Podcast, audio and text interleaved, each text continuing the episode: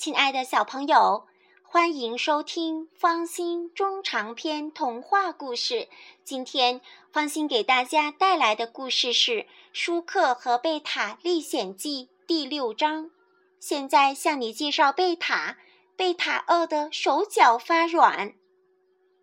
贝塔也是一只小老鼠，从它降生的那天开始，就有一个可怕的影子始终跟踪着。那影子就是小花猫咪莉。咪莉害得贝塔已经两天没吃着东西了。这天晚上，一股香味儿从洞外飞进来，贝塔忙拿出他的小布口袋，将香味儿装进去。这是贝塔想出的办法。每当香味儿飞进来时，就用口袋把它装起来，留着以后饿了的时候闻一下。虽说解不了饿，也总管点用吧。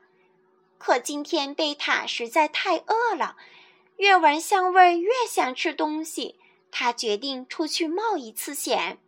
贝塔先把头探出洞外，屋里静悄悄的。米莉大概出去玩了吧？她小心翼翼地出了洞。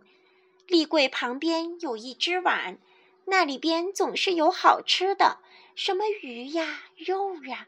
但贝塔就是饿死也不敢过去吃，因为那是米粒的饭碗。贝塔想在地上找点剩饭吃，可正在这时候，他忽然听见有响动，探头一看，好家伙！米粒正盯着他呢，他赶忙窜回洞去，吓得直喘粗气。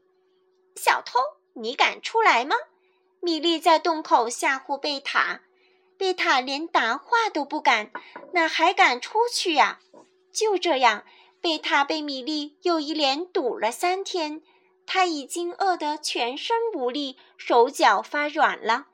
米莉呢？每天故意大吃大喝的馋贝塔，主人这几天似乎特别优待它，给它吃雪白的米饭时，还拌鱼肉汤呢。看着米粒大吃一气，贝塔咽了一下口水。干嘛他每天可以大模大样的吃这么多东西，而我吃一点就是偷？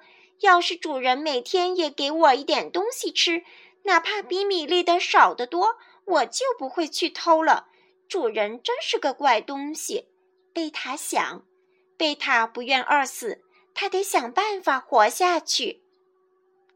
好了，小朋友，故事讲完了。